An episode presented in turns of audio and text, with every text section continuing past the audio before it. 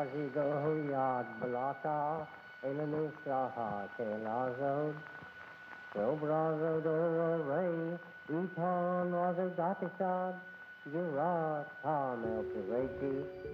Olá, corações cingidos pela serpente.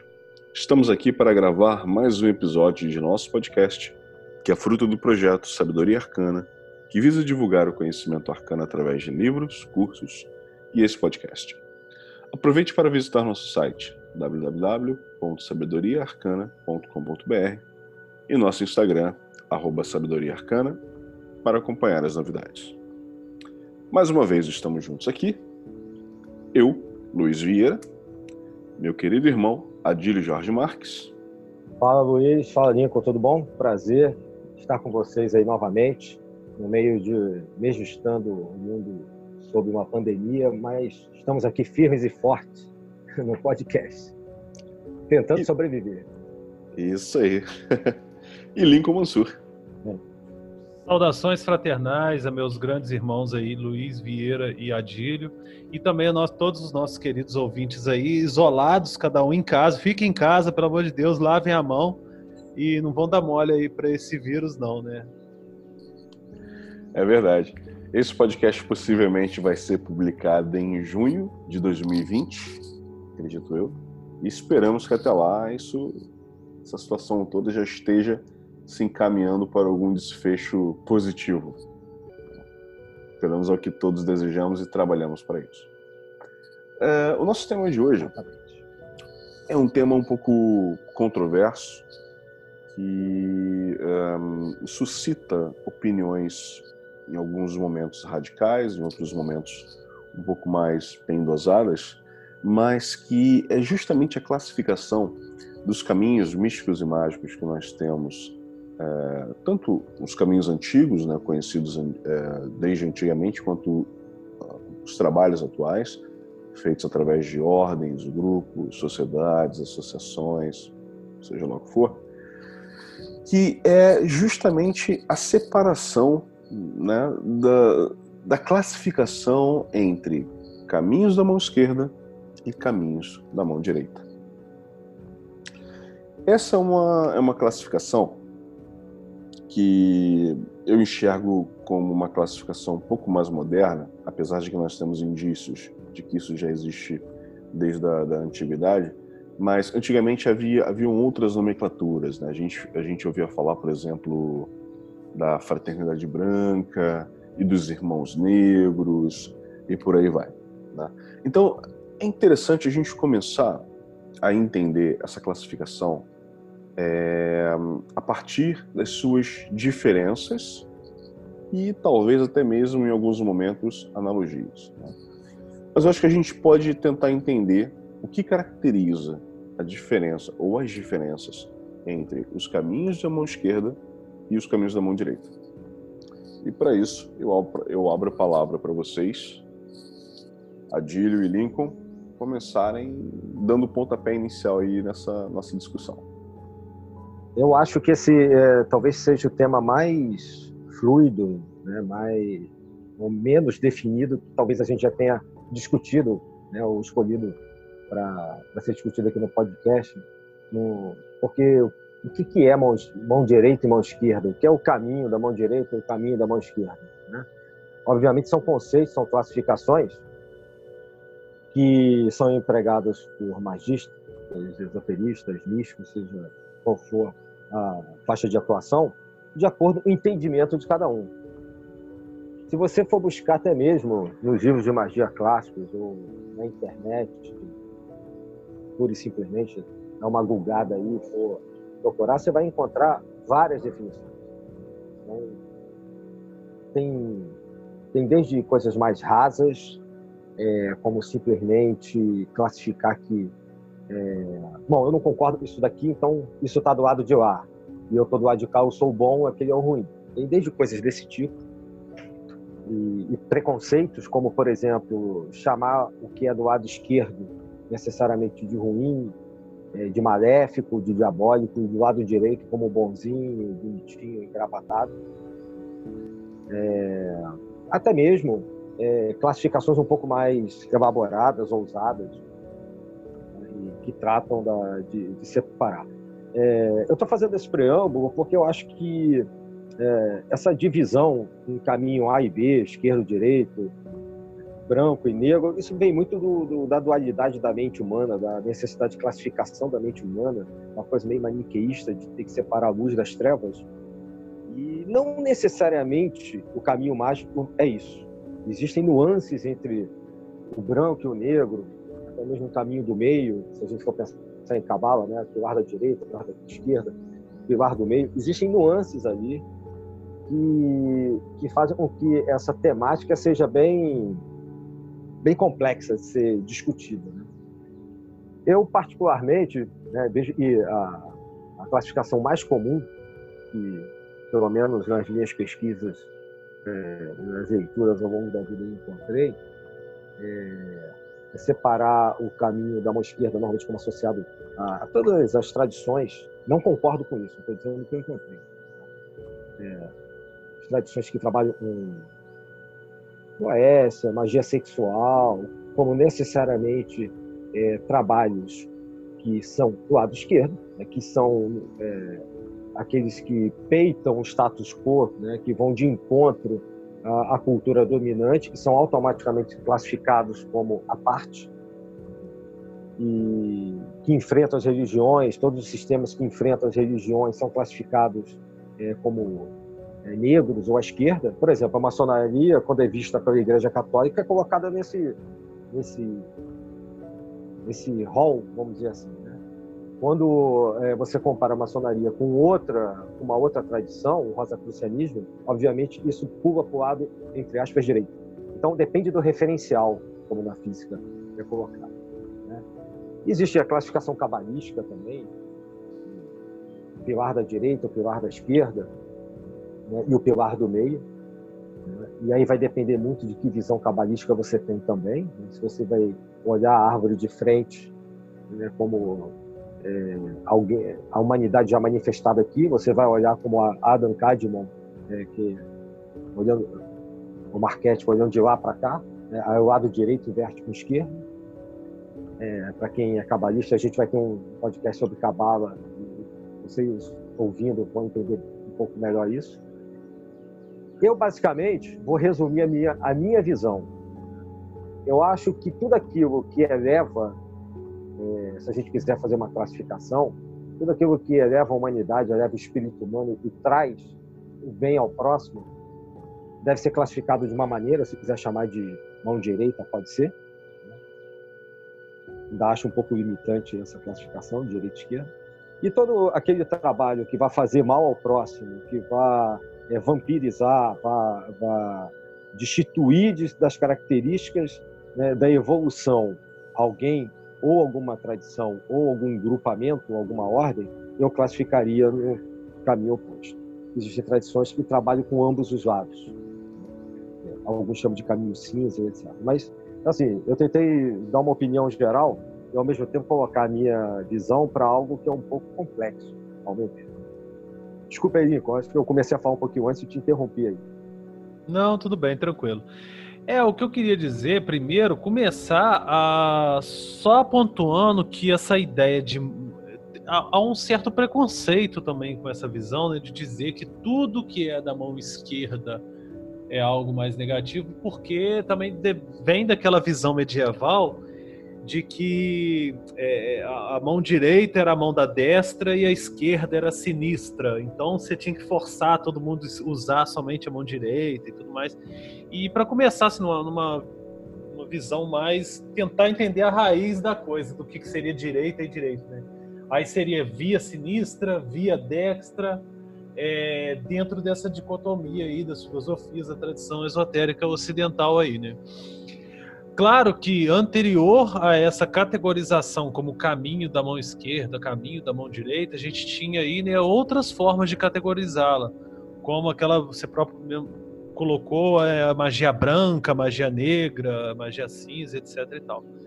A ideia dessa, desse termo né, de caminho da mão esquerda, caminho da mão direita, há quem diga, há quem diga, não, não sei se é se é pertinente a, classificação, que essa categorização foi feita inicialmente pela Blavatsky, né, para poder é, diferenciar certos tipos de trabalho. Sendo que da mão esquerda, a via sinistra que eles falam, seriam todo e qualquer trabalho numa tradição esotérica que vai trabalhar com princípios éticos ligados ao individualismo, a tudo que é o, o, voltado para o eu. É aquele lance, eu quero me iluminar, mas a qualquer custo, e que se lasca o resto da humanidade, né? O importante sou eu. E aí a gente, se a gente for analisar, por exemplo, uma, uma parte da, da, do, do, satanismo mais levada a sério, como o caso do Lavey, por exemplo, é, ele está dentro dessa categorização de mão esquerda porque não é que trata do, do, do de uma adoração a um deus, a um diabo, coisa assim, um satã, como o, o princípio do, do mal e tudo mais. Mas sim, é o princípio básico da sua iluminação individual a qualquer custo e é indivíduo, não é grupo. E aí entra aquele lance, né, da, da, até da, da ideia da, do mitológica do, do Prometeus, do próprio Lúcifer, né, o luciferianismo como aquela questão da iluminação individual e que se lasque todo o resto. Então, isso seria mais ou menos o que seria categorizado o caminho da mão esquerda. Enquanto o caminho da mão direita, aí estou falando a meu ver, né? E é o que eu vejo por aí, tal de forma geral. Seria todo aquele trabalho que é mais voltado para o coletivo, é, em benefício da coletividade, da iluminação geral de todas as pessoas, da é, evolução em um plano mais é, abrangente do que o só o eu. E até mesmo, em certo ponto, né, do alto sacrifício em promover uma, um benefício para um grupo todo um grupo, né, toda a humanidade e tudo mais. E assim seria mais ou menos uma classificação do que seria mão direita e mão esquerda na visão de alguns é, esotéricos, pensadores e tudo mais. Né? É interessante, são interessantes os pontos que vocês levantaram. Eu vou começar primeiro por uma coisa que o Lincoln comentou que é, eu achei interessante e até engraçada que era que antigamente, né, quem usava a mão esquerda para fazer qualquer coisa, basicamente os canhotos, eram classificados como tendo alguma ligação com o demônio, né? Ainda tem, ainda tem isso hoje. Eu tô lá coladinho com ele então, sou canhoto de pai, mãe, madrinha de batismo. para vocês verem, né? E uma questão que o, o Monadilli comentou, né, que é a, o que, é, o que tem a ver com o caminho da mão direita é aquilo que eleva e aquilo que tem a ver com a mão esquerda seria aquilo que causa o mal ou causa vampirismo e tal. Eu gostaria de levantar um ponto que, que eu acho importante, que é a classificação, por exemplo, indo para o Tantra Yoga, né, que muita gente hoje em dia, quando ouve o termo Tantra Yoga, já pensa automaticamente em sexo. Na verdade, isso é justamente de uma das classificações, né? uh, haviam, existem, na verdade, duas classificações para o Tantra Yoga, que é o Dakshini Tantra, é, Dakshini Marga, ou Marg, Tantra Yoga, e o Vama Marg, Tantra, Tantra Yoga. Então, Dakshini seria o caminho da mão direita e o Vama Marg, o caminho da mão esquerda. A grande diferença entre esses dois caminhos, basicamente, é o uso da energia sexual. Né? Então, o Dakshini Tantra basicamente ele utiliza a yoga, né, o caminho da yoga para o avanço do homem, né, para o avanço espiritual, o crescimento espiritual do homem. E o Vamamarg Tantra, Tantra Yoga tem o mesmo objetivo. A única diferença é o caminho pelo qual é trilhado, porque se utiliza a energia sexual para o despertar da Kundalini, né, ativando todos os chakras e tal. Então, o objetivo é o mesmo, os métodos são diferentes, mas o objetivo é o mesmo. Então, eu acho, eu acho que essa, essa classificação hindu, eu acho muito interessante porque traz uh, a visão de um mesmo objetivo, um mesmo caminho, mas utilizando métodos diferentes. Né? Então, é, aí eu coloco em contraponto a, a declaração, né, ao, ao, que o Manadili falou, com essa classificação do Tantra Yoga. Né? Porque eu vejo que nós temos exemplos de caminho que são denominados de mão direita e mão esquerda, mas que na verdade não tem essa conotação de bom e mal, ou egoísta e altruísta, ou positivo e negativo, mas apenas métodos diferentes. Inclusive tem um livro que eu gosto muito, que é Siddhartha, de Hermann Hesse, que fala justamente sobre isso, né? Fala de uma pessoa que tem um, caminho completamente diferente, digamos assim, de Buda, mas que ele consegue alcançar o mesmo ponto, né? É, um praticando a ascese espiritual, a meditação, yoga e tal, e o outro vivendo no mundo terreno, mundano, digamos assim. Né? E aí eu me lembro novamente de um outro livro que é a autobiografia de um yogi do, Parama, do Paramahansa Yogananda, onde ele fala de um dos mestres dele, que quando esse mestre dele é contactado por um dos avatares, né, é um grande mestre realizado espiritualmente, esse grande mestre coloca para esse mestre dele que naquele momento a missão dele é mostrar para as pessoas que havia possibilidade da prática e a vivência do yoga, mesmo vivendo no mundo cotidiano, com um trabalho, com esposa ou com marido e com filhos, tendo uma casa para cuidar, tendo dinheiro para ganhar, tendo pão para comprar e contas a pagar. Né? Então eu acho que é, essa classificação também se encaixa no caminho da mão esquerda e no caminho da mão direita, digamos assim. Né? Onde um você tem a ascese, o caminho da ascese espiritual, e o outro você tem o caminho do homem da terra, digamos assim, onde você mantém a tua vida cotidiana, você não abre mão de nada disso, né? E, mas continua com o teu caminho espiritual. Inclusive é mais difícil, né? Mas ainda assim é, é possível a, a consecução. E eu concordo também com vocês né, dos porquês de existirem essa, essas diferentes nomenclaturas. Ocidentalmente, a influência da igreja, né, da, da igreja católica, realmente é muito grande e a gente tem essa coisa da visão daquilo que tem a ver com Deus e daquilo que tem a ver com o demônio. Enquanto que no, nas tradições orientais, a visão é completamente diferente, né? Não, não existe julgamento, né? Do, uma coisa é boa, outra coisa é má. Né? São apenas métodos, são apenas caminhos para alcançar uma, uma consecução. O que, que vocês acham disso? Né? O que, que na visão de vocês caracteriza essas diferenças?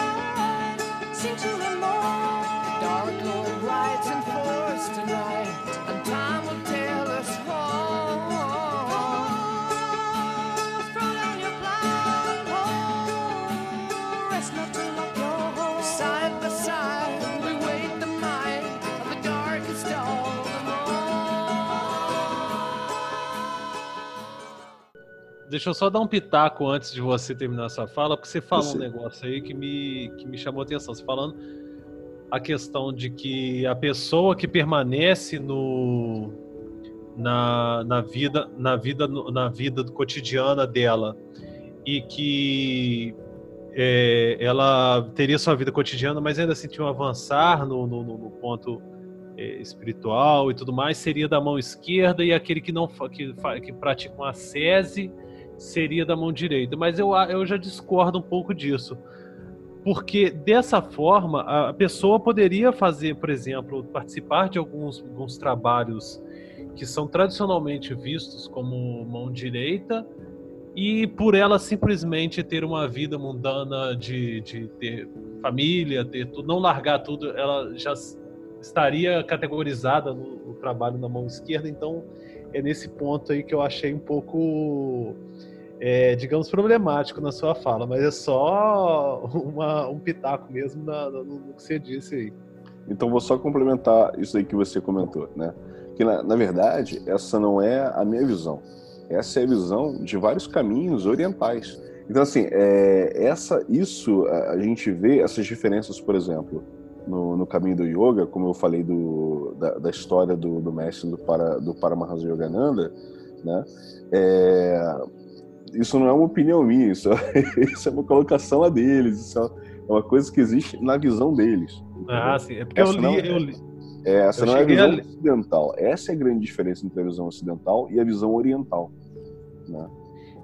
É porque eu cheguei a ler esses livros há muito tempo até. O, o Siddhartha eu li mais de uma vez, eu adoro aquele livro. O, o, o Autobiografia de um Yogi eu li uma vez, mas já tem um tempinho, então eu fiquei nessa dúvida aí do que você disse. Deixar claro que quando eu falei da questão de separação que existe entre, por exemplo, uma classificação, se determinado método tem usa magia sexual, é, e seria classificado como mão esquerda, e quem não usa né, automaticamente como direita, eu, a, eu até discordei disso. Né? Só para esclarecer que eu acho que isso é muito simplista, como a, a, maior parte das classificações, na minha opinião, são muito simplistas. Tá? E aí eu, concordo com o que o irmão Luiz falou, e aí eu vou dar um exemplo também, é, é, para tentar entrar pelo que eu peguei vocês falando aí e que eu coloquei no início. Tem um, um, uma espécie de clã é, tibetano chamado Dag que trabalha o tantrismo, mas usa a energia do tantra, né, é, energias yoga sexual, etc. Tal, no, na ideia de manipulação do próximo e esse tipo de manipulação trabalhar, por exemplo, com sistemas de governo. Tanto que quando você vai é, fazer uma análise, por exemplo, de inspirações do nazismo para determinados rituais, símbolos e práticas das várias ordens que apoiavam, ordens é, mágicas que apoiavam o nazismo, tempo que ele teve atuante, é, você vai ver que há influência de, desse, dessa ordem de tantrismo negro do Tibete dentro desses trabalhos.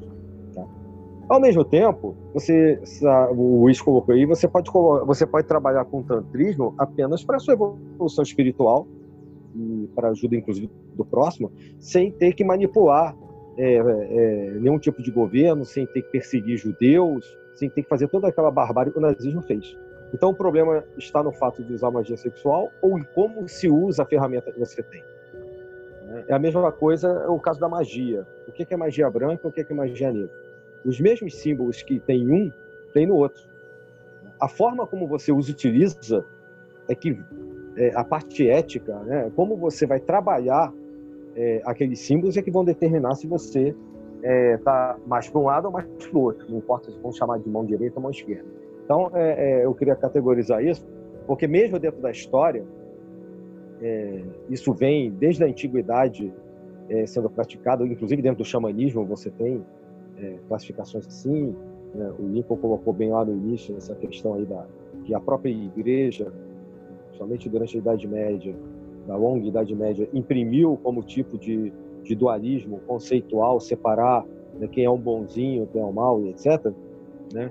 Mas é, a coisa é um pouco mais é, complicada do que parece. Mesmo levando em consideração essa questão da se você está trabalhando, por exemplo, com a matéria ou não.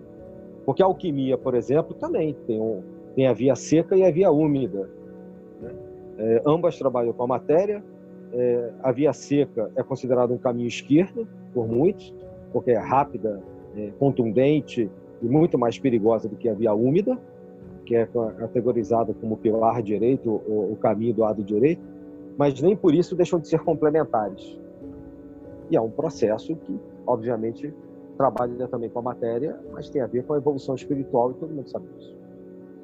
É, eu concordo em vários pontos que você colocou aí, Mano.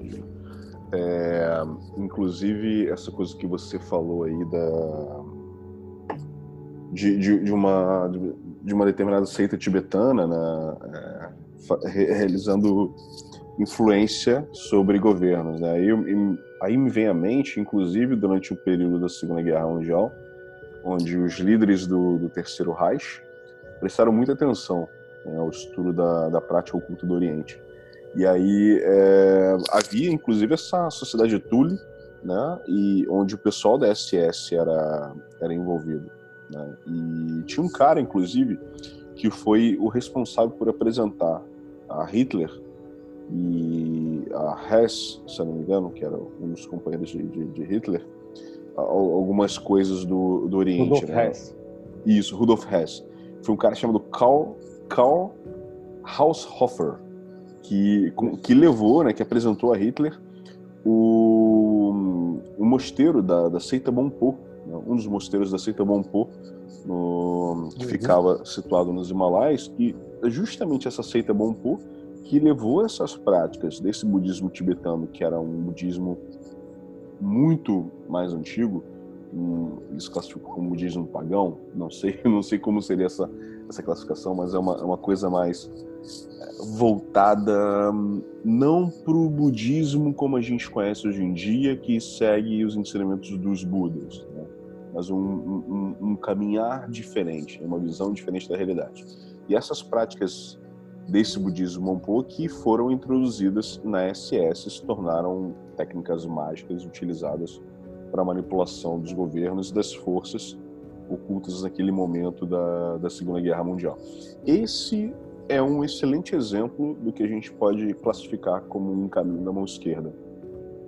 Sim, onde, né, onde os propósitos é que ditam realmente é, se é algo bom ou mal, se é algo da mão esquerda ou se não é algo da mão esquerda, porque aí a gente transcende um pouco essa classificação, né? A gente não pode ser simplista, como você mesmo falou, Manageiro, da, da gente colocar, não, tudo que é da mão esquerda é mal, tudo que é da mão direita é bom. Porque se a gente pegar, por exemplo, o exemplo, é, a classificação que eu falei do, do tantrismo oriental, onde é só uma classificação, né? Vão Marg trabalha com energia sexual, Dakshini Marg trabalha só com a técnica de yoga, sem, sem prática sexual. Não existe classificação de bom ou mal.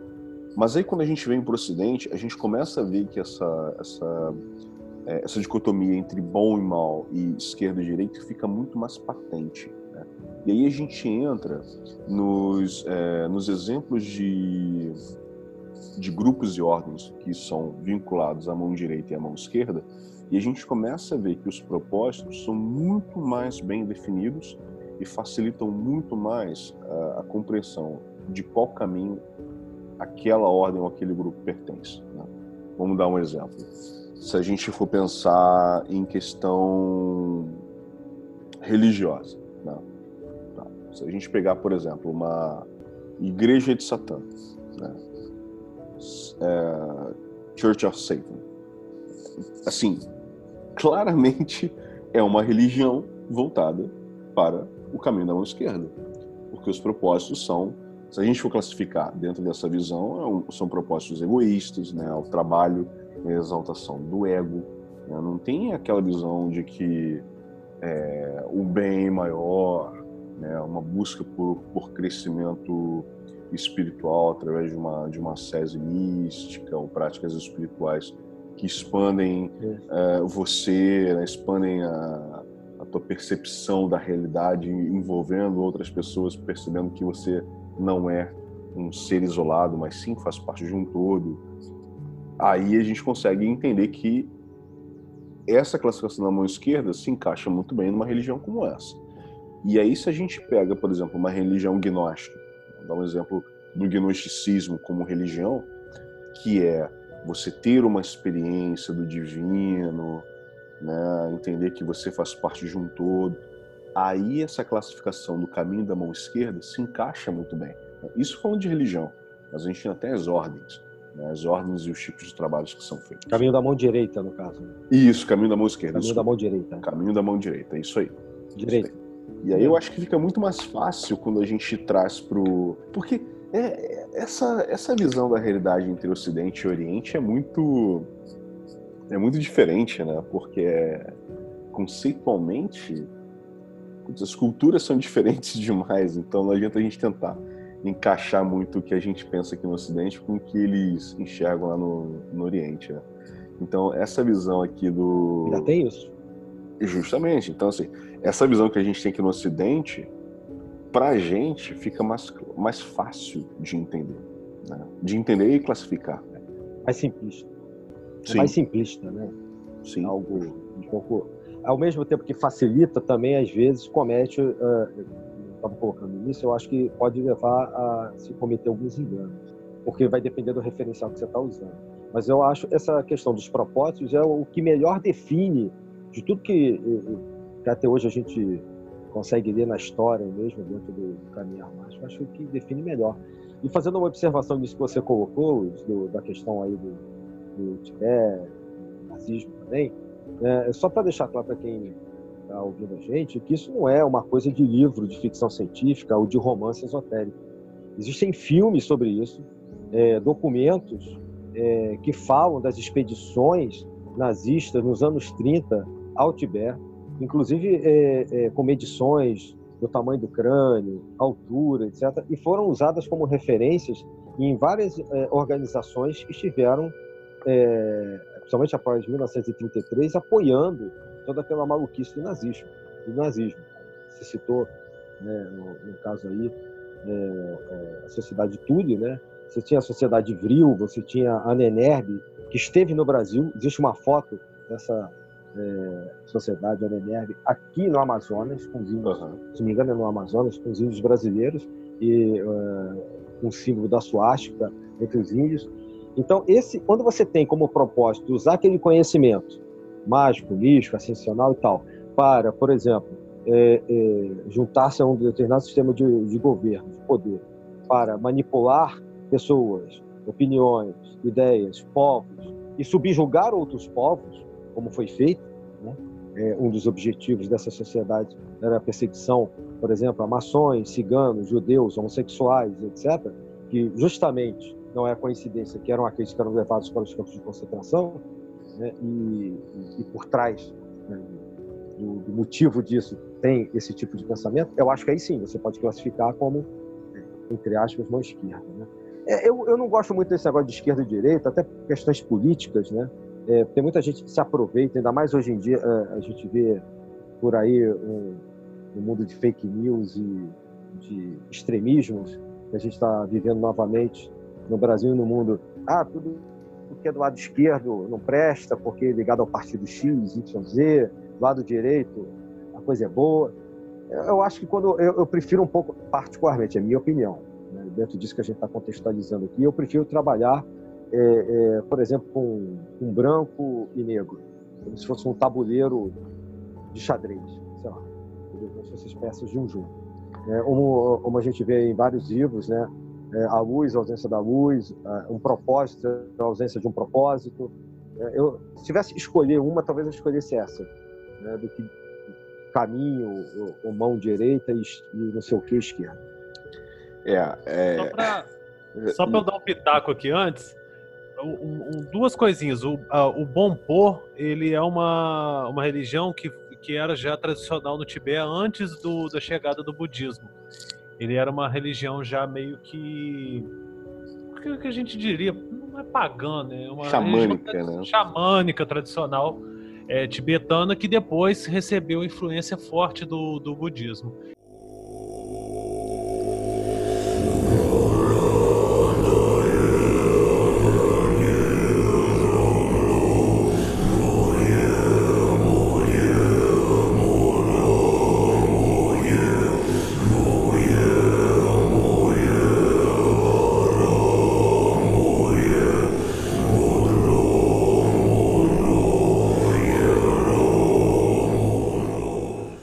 E a outra questão da, do, do, nazismo também, que eu gostaria de, de, chamar a atenção, é que até mesmo essa ideia do, do povo ariano é, seria né, uma deturpação das ideias de que o povo ariano, que seria ali daquela região que é o, da Índia também, eles seriam descendentes dos Atlantes que se instalaram naquela região ali antes da, da, da, do fundamento da Atlântida. E o nazismo acreditava, né, que esse povo ariano saiu daquela região ali da Índia, foi para a Europa e passou por aquele processo né, de adaptação ao meio e com isso né, embranquecimento por conta do clima frio, adaptação àquele clima frio, etc. e tal, e que seria esse caso o auge da, da civilização humana, né, apropriando-se de uma deturpação da, do, do, do, darwinismo social e tudo mais aí para chegar onde chegou, né, nessa defesa da superioridade. Isso é uma cópia do da Blavatsky. É, Eles copiaram foi, isso foi, diretamente da Blavatsky. Foi uma deturpação direta da, das ideias da. Blavatsky. É, é, quando ela fala das raças, né, das cinco raças, onde a quinta raça é a raça ariana e seria a raça né, que estaríamos nós hoje vivendo, já na época dela, no século XIX, eles pegam aquilo, distorcem, como fazem com obras do René Guénon também, né? E, obviamente, é aquilo que a gente está falando. Eles pegam, por exemplo, o Tantra, eles pegam os movimentos budistas, meditativos, mágicos, templários, da cavalaria, etc., e, e pegam aquilo e distorcem. Né? Sim, Ou seja, exatamente. mudam, invertem, o, eu chamo de distorce assim, inverte o propósito. Essa inversão é que, na minha visão, é, é levar para outro caminho. Né? Leva é, para outro objetivo. Exatamente. É só mesmo para poder pontuar esses, esses nuances aí da, da, da, história. Inclusive, até recomendo quem tiver interesse de, de, de procura na internet um ritual de sepultamento entre os tibetanos, que é, que é interessante também. inclusive, até o, o, esse ritual Bonpo, eles têm aqueles crânios todos entalhados também para os rituais religiosos dele. É interessante um, um pouco mais da, quem quiser aprofundar um pouco mais na cultura deles aí. É, aproveitando os pontos que vocês levantaram, né, é, eu concordo com, com o Adílio que a gente tem que tomar muito cuidado, principalmente nesses tempos de extremismos no Brasil, senão é como falar que todo mundo que é esquerdista no Brasil faz parte da igreja de Satã. Né? É, exatamente. Né? A gente, tem que tomar, a gente precisa tomar cuidado com isso. Não é, é isso. Vai, é. Já é vermelho, né? Justamente. Já tá todo mundo vestido de vermelho, então é tá fantasiado de capeta. Ah, é, vamos dizer que a bandeira é vermelha porque é manchada com o sangue das crianças sacrificadas nos rituais, né? Então, é muito complicado. Justamente, a gente realmente precisa tomar cuidado com isso, né? E mas eu confesso que eu tenho uma resistência muito grande nessa, nessa visão de, de, de branco e preto no que diz respeito de que uh, aquilo que é preto ou da mão esquerda é a ausência de luz e o que é branco é, é a presença de luz. Porque se a gente pega, por exemplo, é, o cristianismo, né? o cristianismo é, teoricamente seria considerado um caminho da mão direita, né? E aí a gente é. pega situações como é, Há controvérsias. Então, então sociedade da como como a Igreja Católica, por exemplo, e a gente pega grupos lá dentro como Opus Dei. Né? Certamente, certamente eles se classificariam como um caminho da mão direita e uma e um grupo voltado para a luz. E a gente sabe que na verdade não funciona dessa forma. Eles vão dizer que o Papa Francisco é, é do capeta. Justamente. Ah, não precisa ir longe. Isso aí a gente vê aqui no Brasil em certos grupos aí da, da Igreja Católica. Eu não vou mencionar nomes, para não ficar chato, né? Mas é, a gente vê aí diretamente aí alguma, algumas seitas católicas aí dentro. Recomendo até que quem quiser se aprofundar um pouquinho mais nisso aí, procure, não nesse assunto provavelmente dito, mas toda essa parte da, da Igreja Católica, é, o livro o livro negro do cristianismo. Vale a pena ler. Ah, sim. É, é bom realmente. É bom realmente. Muito então, polêmico. Acho... Muito bom. É, então eu acho que a gente consegue encontrar, tanto nos caminhos ditos da mão esquerda, quanto nos caminhos ditos da mão direita, né, é, as seguintes situações: caminhos que é, buscam o avanço espiritual e caminhos que buscam o desenvolvimento egóico ou propósitos egoístas. Isso em ambos ah. os tipos de caminhos. Né? E aí a, gente, aí a gente acaba tendo uma, uma ampliação dessas classificações. É onde a gente vê que não tem como a gente usar branco e preto para mão esquerda e mão direita. Na verdade, a gente tem branco e preto na mão, no, nos caminhos da mão direita e branco e preto nos é. caminhos da mão esquerda. Né? Nos dois lados. Justamente nos dois lados. E... Porque depende do referencial. É igual a física. Depende em referência a que você está se comparando ou comparando o outro. Referencial e propósito. Referencial e propósito. E, e principalmente o que eu acho interessante é, é, é, essa categorização de indivíduo e coletivo num, num, sentido melhor do que, numa forma de categorizar melhor do que como uma coisa assim que leva para o mal e para o bem e, e, etc e tal. Porque mal e bem, como o próprio Nietzsche já colocou, é, é, é relativo. É, é, isso aí é a sociedade que colocou como valores impostos para aquela determinada que seria melhor para aquela determinada é, população e tudo mais. Mas quando a gente trabalha nesse referencial de é, valorizar o eu, individualismo, egoísmo, o, e, o ego e tudo mais, ser um caminho de um lado e o que favorece o coletivo do outro, aí sim eu acho que fica melhor categorizado nesse ponto. Claro, claro, até porque isso, isso também vai mudar de referencial de acordo com a época, né?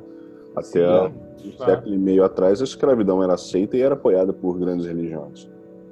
Pois né? é. e assim, religiões que falavam da busca de Deus, né? A busca do amor ao próximo, né? Então, isso é. É, que diziam que os povos nativos não tinham alma, né? Isso. Exatamente. Isso. E se apoiavam nisso para poder. Não só nisso, mas também, por exemplo, naquela questão da maldição de Deus aos povos, aos filhos de, de Noé, algum filho lá de Noé, que, e assim defende a escravidão baseado em umas ideias dessa. Né? Verdade. Exatamente. Não é toa é, essas questões éticas são fundamentais. Né? Sim. Não tem como Não é à toa que a gente ainda vê fundamentalistas hoje em dia falando de, de quilombolas com peso de arroba.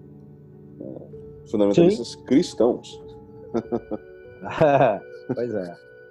é e, pra, é... e, eles acham que estão do lado da luz, né? Isso. Realmente, é como você colocou. Né?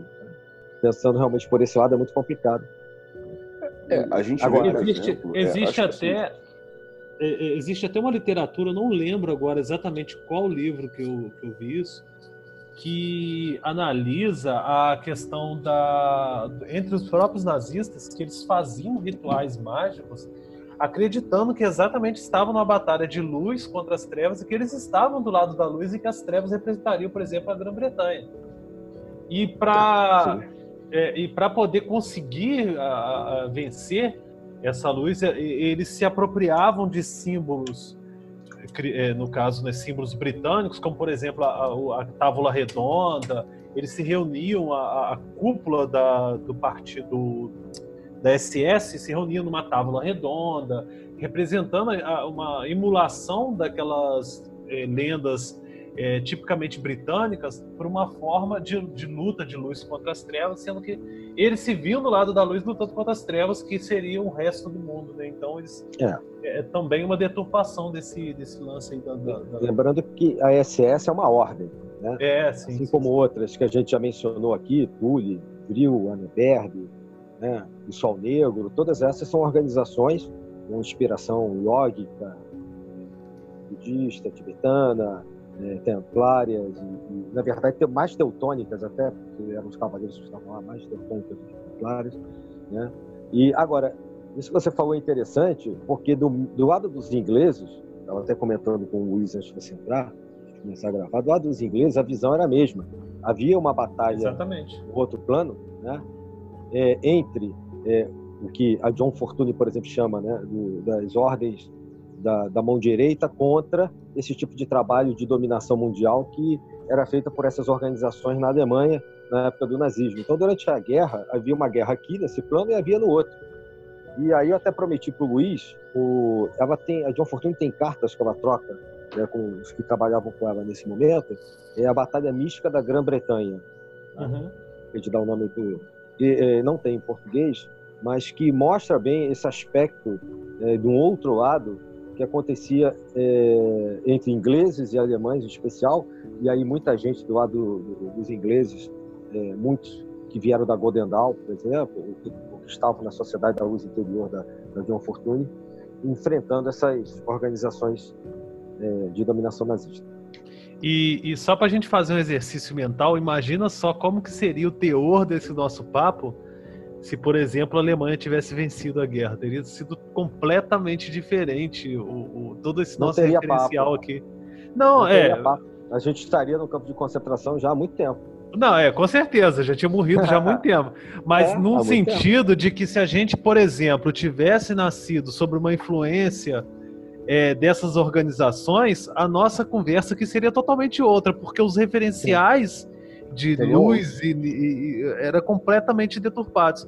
É, é, o que fala, por exemplo, aquele, aquela, um, é um filme, uma série de ficção baseada no livro, né?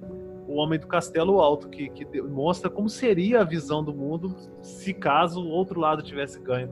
Eu ia falar dessa série. É, tem até um historiador famoso que ele fala, né, que é, a história é escrita pelos vencedores. E Sim. o referencial é de quem ganha, no final das contas, né? Sim, verdade. Sim. Essa série realmente é, é extremamente interessante. É, é, ficção, mas assim, a, o tipo de distopia que eles escrevem é, acho que se encaixa muito nessa, nessa possível realidade, né? E é interessante vocês terem falado da sociedade vril e tal, que no final da Segunda Guerra, naquele movimento todo que nós vimos muitos nazistas imigrando para a América do Sul, né, fugindo dos aliados, é, muitos, muitos, se, muitos se mudaram para a Argentina. E até hoje é. existem grupos na Argentina ligados, na, tentando reviver a sociedade vril e aqueles grupos todos da época do, do nazismo, inclusive com livros editados. Livros que falam sobre a energia vril, sobre a hiperbórea e tal. Então, esse. É, infelizmente, infelizmente, esse tipo de trabalho ainda, ainda existe. Né? Não está tão ativo quanto naquela época da, do nazismo, mas ainda existe. Ah, com certeza. A gente tem muita, muita gente aqui no Brasil que tem essa busca pelo mundo no interior da Terra, né? a sociedade, a Terra louca. Tudo isso era estudado por, esse, esses caras e de uma maneira é, meio pervertida, né? vamos dizer assim. Só lembrando, e teve um cara que, a gente está falando aí do campo de concentração, o cara que coordenava o Mestre Misraim na Alemanha foi fuzilado em Constantinopla em 1944 por ser maçom. Só para é, ilustrar aí o que o, o que o Lincoln falou. É verdade, verdade. Muitos místicos na, na, naquela época foram, foram caçados e presos e, e mantidos em campos de concentração. Eu acho que um, um, bom exemplo disso foi o próprio Franz Bardon, né, que foi preso e torturado. É. Né, pegaram ele através... E isso aí, pegaram ele por conta das cartas que ele trocava com um dos estudantes dele né? E, e, pegaram ele e esse estudante, inclusive, se não me engano, Franz Bardon falece alguns anos depois, decorrente das complicações é, por conta das é. torturas sofridas, né? Sim, sim. Até o filho dele fala isso na, é, em cartas depois para os discípulos, né? que até o, o olhar do, do, pai dele tinha mudado pela, pela forma como ele tinha sido torturado, etc. Sim, sim. E, tem um livro dele também interessante que ele fala meio que. Né, ele fala de uma ordem que naquele momento atuava na Alemanha nazista e tal, que é Frabato, se eu não me engano, o nome do livro. Um livro uhum. interessante. Né? É isso mesmo. Bem legal. Bem legal. Só não é. tem editado, tem que baixar PDF, né?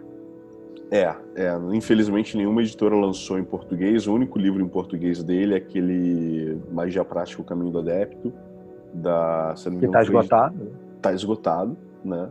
Os demais livros dele só em inglês, infelizmente. Né? Mas é, um, é uma referência de um, de um grande iniciado a ser estudado.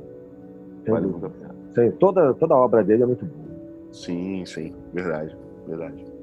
E voltando a esse aspecto da, no caminho da mão direita e mão esquerda e tal, eu, eu, gostaria também de traçar um outro paralelo entre duas grandes religiões, não tão grandes assim, não. uma delas é uma grande religião, que é o cristianismo, e principalmente a situação atual no Brasil, onde a gente vê que o, o protestantismo ele tem tido uma proeminência muito maior do que o catolicismo, e a gente começa a ver atitudes vindas dessas, dessas uh, de algumas igrejas e seitas protestantes que lutam ativamente contra outras religiões, principalmente religiões afro. Né? E a gente viu, por exemplo, movimentos de, de religiões que teoricamente seriam da mão direita, digamos assim, é, ostracizando né, e, e atacando de forma ativa, como por exemplo a gente vê no Brasil, principalmente Rio de Janeiro, a gente tem visto muito isso. Né? É, traficantes Sim. que se tornam é, evangélicos, né? E vão lá no, no, no centro, no, no, terreiro de Candomblé e expulsam a mãe de santo ou o pai de santo e os filhos de santo destroem tudo e ainda falam que se eles voltarem para a comunidade vão ser mortos.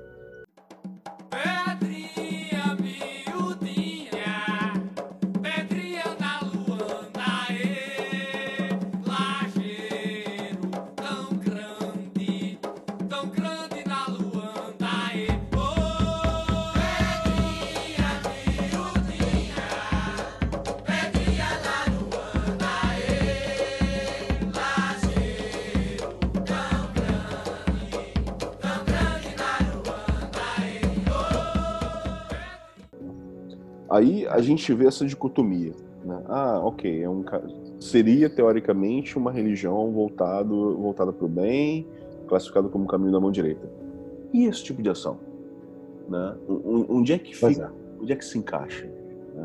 É o tipo de comportamento que vai totalmente de encontro a qualquer procedimento ético. né? Porque às vezes não pode esquecer uma coisa filosófica básica. Tudo aquilo que preceitua o comportamento humano, mesmo que passe pela política, pela religião, pela educação, pela cultura, etc., né? tudo aquilo que, que vai dar um segmento moral à sociedade tem como eh, princípios norteadores uma ética. Isso que é, é- que é discutido né, desde a antiguidade, né, como a ética Nicômaco, lá de Aristóteles, etc. Então, quando você pega qualquer comportamento seu e relativiza ele né, e se apropria daquilo como sendo algo absoluto, porque a ética tende à universalidade, mas ela tende, ela varia com a época, com o momento, com o povo. né? Então, por exemplo, há 50 anos atrás, você fumar dentro do cinema, ou até menos, né? Era algo totalmente natural. Hoje, se você for fumar dentro do restaurante do cinema, vão te botar para fora. Né? Então, é, a mesma ação vai depender do momento, da época que aquilo está acontecendo.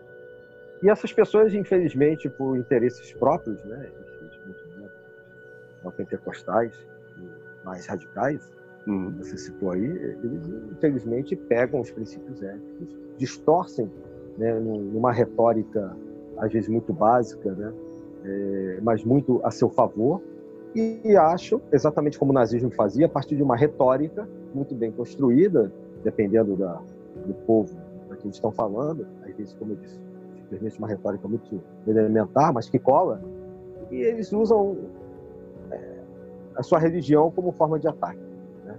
Então, é, na minha opinião, nada mais é do que uma distorção ética né, daquilo que são princípios universais, que é, é faça ao próximo aquilo que queres e faça a ti mesmo. Né? O homem é o próximo como a ti mesmo.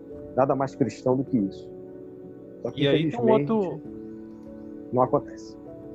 E aí tem um outro fator também, que, que também a gente, se a gente analisar bem, a maior parte das, das igrejas que fazem esse tipo de prática, a gente vai encontrar, primeiro ponto, no, no- no- no nível assim mais mundano, é ou trabalha com questão de, de, de lavagem de dinheiro e, e outras coisas mais, e aí entra uma galera que tem um, um nível intelectual meio baixo e acaba ascendendo dentro de, uma, de uma hierarquização aí dessa, dessa religião e ao ascender acaba imprimindo a sua, a sua verdade como verdade universal e, e começa nesse tipo de perseguição. Tem um outro ponto de vampirismo, porque aí vai se apoiar vampirismo e eu vou dizer em duas em duas instâncias. Vampirismo primeiro monetário, porque aí vai se apropriar dessas pessoas, dos fiéis, que a maioria tem um, um- nível de, de intelectualidade mais baixo e está mais propícia, no desespero e tudo mais, mais propícia a ser né, explorada economicamente, ter que doar todo aquele dinheiro todo mês lá e tal. E um outro nível de vampirismo, que é o vampirismo energético mesmo, né?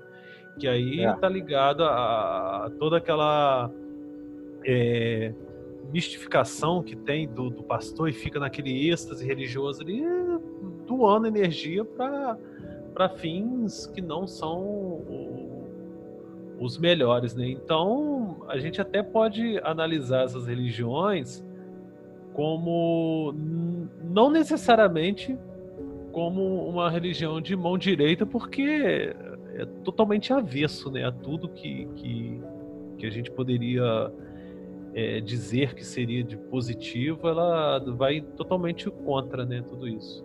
É, em contrapartida, a gente, a gente vê do outro lado ah, as religiões afro que são ostensivamente atacadas pelo, pelo protestantismo no Brasil, é, que teoricamente seriam consideradas, seriam taxadas como uma religião do mal, vinculada ao demônio, na visão dos protestantes, né? Uh, até porque na visão deles o fato de se realizar sacrifícios de, um, de animais é uma coisa negativa e, e demoníaca. Né?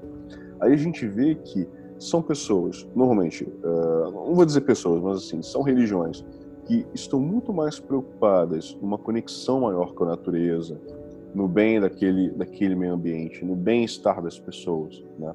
Se preocupam muitas vezes em auxiliar aquela comunidade onde elas estão inseridas? Ao invés de ficar coletando dinheiro do, do dos, é, o dízimo ali do, do, dos fiéis, né? estão mais preocupadas em prestar um serviço muitas vezes para a comunidade. É onde a gente vê essa dicotomia. Aquilo que seria considerado mão esquerda, tendo uma atuação benéfica muito maior do que uma religião que seria considerada como algo positivo, algo do bem, né? E... É, mais uma vez a gente cai naquela é. questão da dominação do próximo, né? Você usa um, um viés, é, vamos dizer que seja né, religioso, na tentativa da, do religar e etc e tal, para é, se aproveitar, para é, conseguir um benefício de cunho individualista, é como acho que o Lincoln, né, um de vocês colocou no início, né? E, e, em detrimento de, de todos os fiéis, ou de todos aqueles que acreditam naquilo. Isso é, na minha visão, a gente está discutindo, acho que nós todos concordamos, né? É uma classificação, é, é um fácil. Aí eu acho que sim, né, por comparação do que seria, vamos dizer assim, o caminho da mão esquerda. Né? É aquele velho debate, aquele velho debate que teve, acho que no programa da Luciana Gimenez, não sei, entre o Toninho do Diabo e o Henrique Cristo, né? No qual o, o Toninho do Diabo lá com uma. Mas é sério, cara, o Toninho do Diabo, que seria o, o, o sim, representante sim. de Satã na Terra e tudo mais, o Papa Neo, o Papa do Diabo e tudo mais, com um trabalho social, tirava o morador de rua da rua, distribuía cesta básica, é, uma porrada de gente que, que tinha envolvimento com droga, ele foi lá, resgatou, fez tratamento e tudo mais. E o Henrique Cristo lá dando fora nos outros, que vivendo com aquele monte de mulher lá no, no harém, é. meio que coisa, e, e um ego inflado nas alturas, dizendo que é representante de Deus na Terra, né, cara? Isso aí é. é. Então, eu, eu respeito muito mais esse tipo de trabalho, de tirar uma. De, por exemplo, montar um centro de reabilitação patrocinado pelo Taninho do Diabo e tal, e vai lá, ajuda a pessoa que é adicta em algum, em algum tipo de droga e tenta li livrar aquela pessoa do vício e transformá-la novamente em um membro da sociedade, do que aquele centro de reabilitação que são mantidos por igrejas evangélicas que só querem pegar aquelas pessoas e transformarem em fiéis, né? E, e botar elas para falar dentro do ônibus que elas foram salvas pela, das drogas pela igreja tal, tal, tal. Né? Então, é, acho que a gente novamente né, entra naquele loop infinito, o propósito é, que, é o que dita realmente a, a natureza do caminho. E não vão nem entrar é. no, no, na seara da, do, da, do tal da, da, cura gay que, que ele supostamente fala aí, porque senão também vai dar pano pra manga também, né? Justamente. Justamente. É. Agora, a, a, grande dúvida, a grande dúvida que, que resta aí pro, pro final, a gente já está avançando para quase uma hora de podcast, é, é possível, é possível que uma pessoa que busca um, um trabalho espiritual, um trabalho mágico, atuar concomitante em ambos os caminhos? Em ambos os tipos de, de, de tradição ou não? Qual é a visão de vocês? Bom, é, eu acho que sim. Eu acho que da mesma maneira que tem gente que usa é, trabalho com os mesmos símbolos na magia com propostas diferentes. Né? E eu acho que a alquimia ensina isso, né? Tem gente que é, acha que. Eu acho que é muito difícil você acender uma vela para um lado e outra para o outro, tá? na minha visão particular. Mas eu sei que tem pessoas que tentam trabalhar dos dois lados. Né? É, na alquimia tem gente que acha que dá para estudar via seca e via úmida ao mesmo tempo. Quem é alquimista mesmo diz que isso não dá. né, quem olha as obras clássicas da alquimia, acha isso muito complicado. né? Eu também acho. Por comparação, estou falando da alquimia por comparação. então, é, eu acho que você tem que escolher uma, uma metodologia de trabalho. Né? Porque, em alguns casos, você consegue, dependendo do, das egrégoras, eu acho que você até consegue levar por um tempo as duas coisas. Por um tempo. Ali é modesta opinião. Mas dependendo do, do, como a gente citou alguns casos aqui, né? dependendo do que você esteja trabalhando, pode haver um conflito de energias e de, é, até mesmo de questões psicológicas, de símbolos, né? que podem afetar o seu psiquismo de uma maneira tal que isso pode trazer mais malefícios a si e ao próximo do que benefícios. Então, é, em resumo, eu acho que tem gente que, que faz isso, então é possível, respondendo a pergunta. É, eu só não acho que seja o melhor, a melhor proposta para uma vida toda, a longo prazo. Acho que em algum momento você, se realmente você busca uma concepção, você vai ter que em algum momento do, do trajeto é, se definir. Né? É como se você estivesse olhando para a árvore da vida, lá da cabala, né? Pra, que a gente está trabalhando sem imagem, só para quem está ouvindo, tentar imaginar, né? E a gente já, nessa altura do campeonato, já vai ter colocado no ar o podcast sobre cabala, a gente já falou aqui. Você tem o caminho do meio e, e tem o caminho da esquerda à direita, né? Você pode, em algum momento, ir zigue-zagueando por ali. Mas onde você encontra o equilíbrio é no pilar do meio. Tá? Seja em Tíferes, ou seja para pular o abismo, ou seja em Keter, é no pilar do meio, né, no, no equilíbrio, você vai é, é, encontrar um, assim, um, talvez uma maior estabilidade. Tá? Então, acho que em algum momento você tem que se posicionar.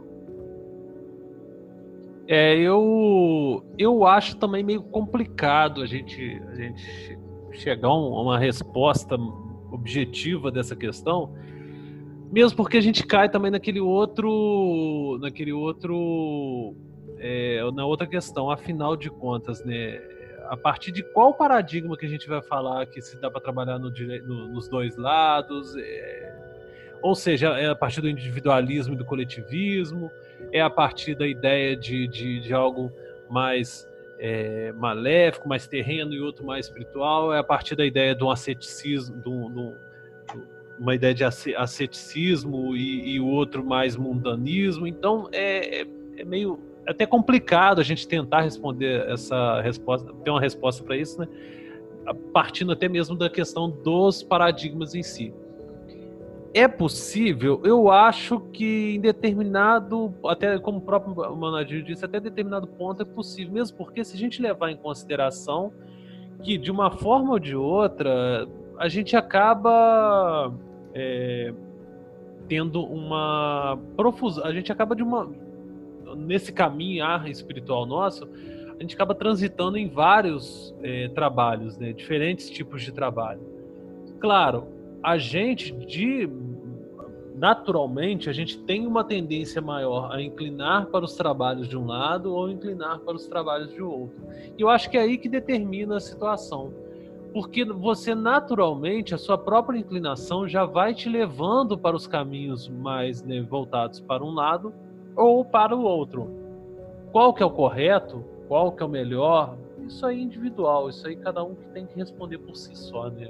Mas de, até certo ponto do caminho a gente transita, até mesmo para poder conhecer, para poder a gente saber qual é o melhor caminho para melhor se adapta a nós, mas no final das contas a gente acaba inclinando para um ou para outro.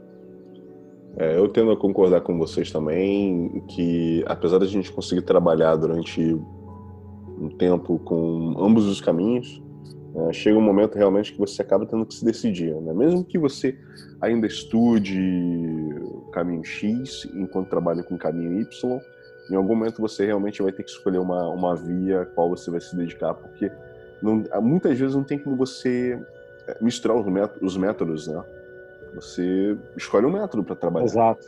Né? Mesmo você tendo referências do método X, é, aplicado sobre o método Y, o método Y vai ser o seu método primário no trabalho místico mágico que você que você vai escolher.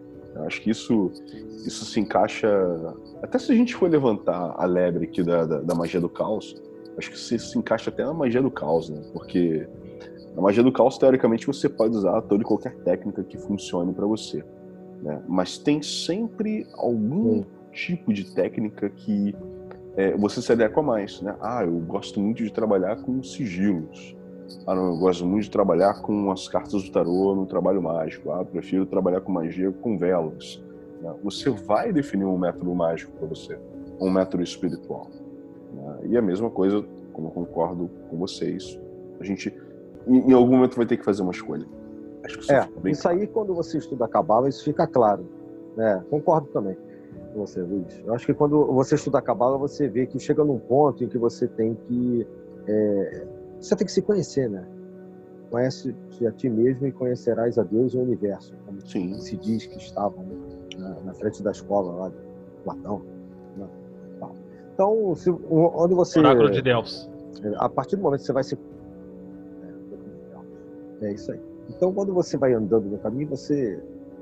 Em algum momento, você vai se conhecendo cada vez mais um pouquinho e, e, e- e você vai chegar num ponto é, em que você vai perceber, inclusive, que tipo de energia se adapta melhor a si, né, ao seu quadro natal, inclusive. Porque cada um de nós tem um- um- uma característica astrológica, é, uma característica alquímica, é, cada um de nós tem um tipo de, de- de vibração e até, por, se você for falar, não só é, em termos de energia, mas se você for falar para quem acredita em outras vidas ou encarnações, você traz uma bagagem. Isso vai te conectar é, em algum momento. Esse somatório de coisas numa equação vai te dar como resposta, como resultado, uma, uma afinidade, né? algum tipo de trabalho que você vai é, se encontrar mais e que vai te trazer menos choques de energia também, né?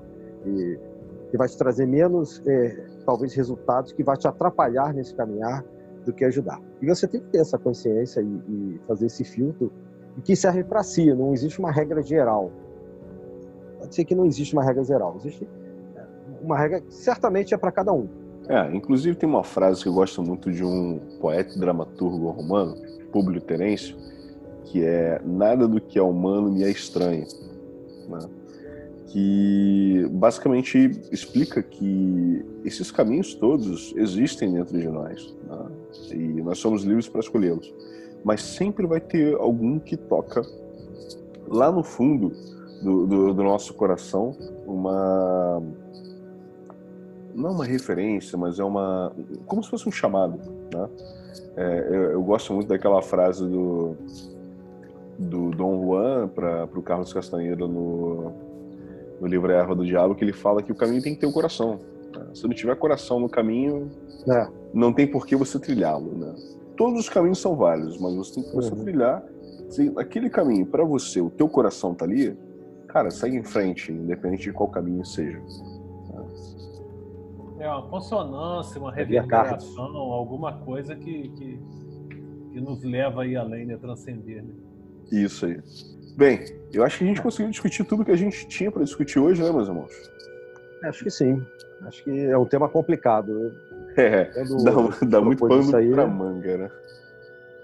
É, eu É. fiquei meio preocupado, mas é, é, acho que a gente conseguiu. Que aí, como a gente sempre fala, nós não fechamos opinião, né? Os ouvintes, obviamente, têm suas próprias visões. A nossa ideia é só trocar uma ideia aqui em público e levar outras opiniões para quem está acostumado a trabalhar com a sabedoria arcana. É, a gente Tudo quer justo, tudo justo no lado esquerdo da força. É, o nosso, nosso objetivo realmente é suscitar reflexão. Isso aí. Né? Nós não fechamos opinião, não somos os donos da verdade. Isso aí. Isso aí. Então, mais uma vez, eu quero agradecer a audiência dos nossos ouvintes e a presença dos meus dois queridos amigos e irmãos, Adilio Jorge Marques, Lincoln Mansur, e deixo aí vocês para colocarem vossa última mensagem. Bom, eu vou me despedir de vocês mais uma vez, dos ouvintes. Né? Como você falou, agradecendo, né? A gente tem tido um retorno muito legal das, das publicações, dos podcasts. Né? A gente tem é, recebido mensagens até pedindo mais livros, mais cursos. E isso deixa a gente feliz, porque a gente faz um trabalho na sabedoria arcana já há algum tempo, já há alguns anos, com o objetivo mesmo de gratuito, de trocar opinião, né, de expandir o que a gente estudou, que a gente viu ao longo de uma vida inteira com o próximo. Né? Como dissemos, não somos os donos da verdade, mas a ideia é uma troca de opiniões e, e a gente aprende também com aquelas pessoas que vêm pra, não só falar com a gente nos programas, mas também que escrevem para a gente, dando é, suas ideias, suas propostas, seus pedidos. E além de agradecer aí a felicidade de estar com vocês, é, a minha opinião final é isso. Acho que é, mão esquerda, mão direita, importante, como o Luiz falou, que você faça aquilo com consciência, né?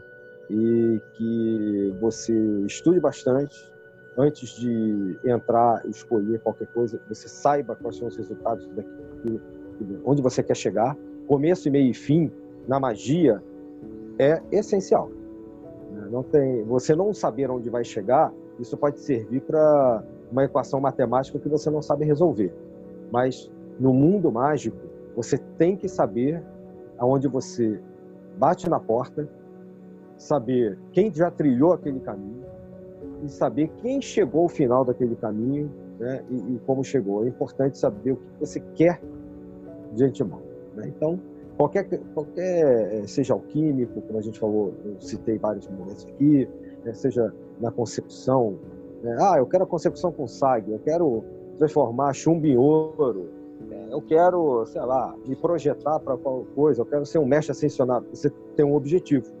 Então, as, eh, somente os mais jovens, né, e a juventude traz para a gente uma certa ânsia né, de um resultado rápido, né, que é, os mais jovens busquem saber aonde querem chegar. Então, acho que a nossa experiência leva um pouquinho a deixar essa mensagem aí no, no final. É isso, meus irmãos. Um abraço para todos. É, eu vou encerrar também, né, reiterando as palavras do, do Manadir aí, né, é, e principalmente apoiando naquele, nos quatro pilares lá da magia, os quatro saberes, os quatro verbos da, da esfinge, os quatro verbos do mago, né, que é saber, querer, ousar, calar.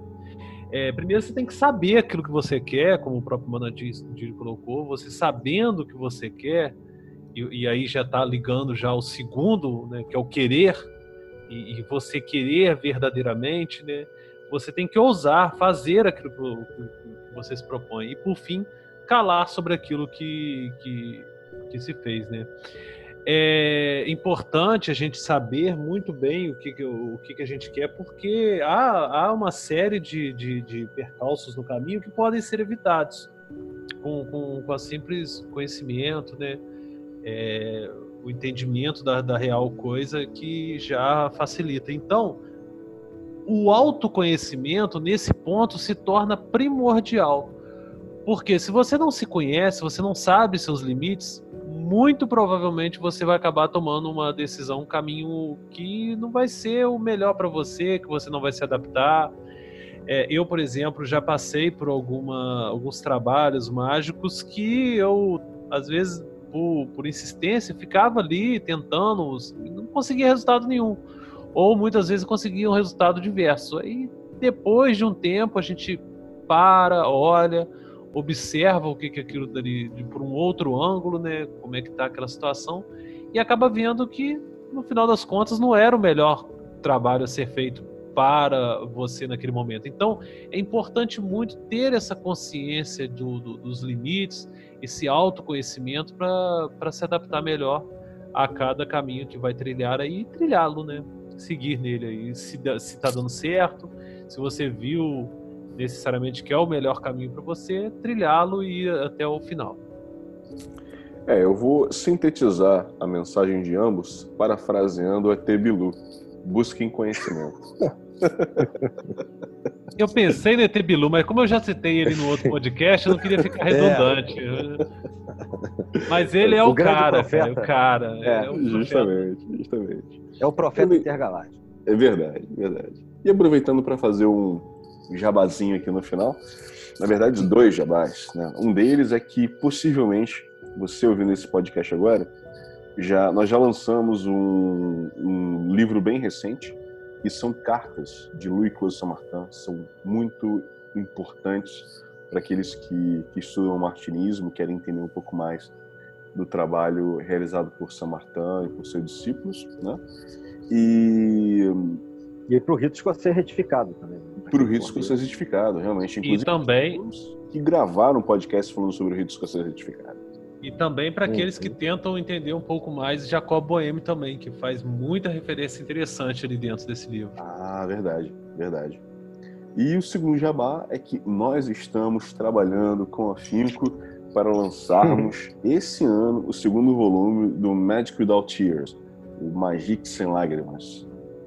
Pela primeira vez em português. O primeiro volume já está lá disponível. E em breve aí, lançaremos o segundo volume, se já não lançamos. Né? Fiquem atentos. Com Terceirizamos. Terceirizamos com os Umpa-Lumpas lá trabalhando freneticamente na tradução de ambos os livros e tá lá, tá Isso aí. saindo. O nosso trabalho é revisar a tradução dos Umpalupas. Exatamente. É isso aí, meus irmãos. Forte abraço para vocês. Mais uma vez, obrigado aos nossos ouvintes. E até a próxima. Até a próxima. Até a próxima. Valeu.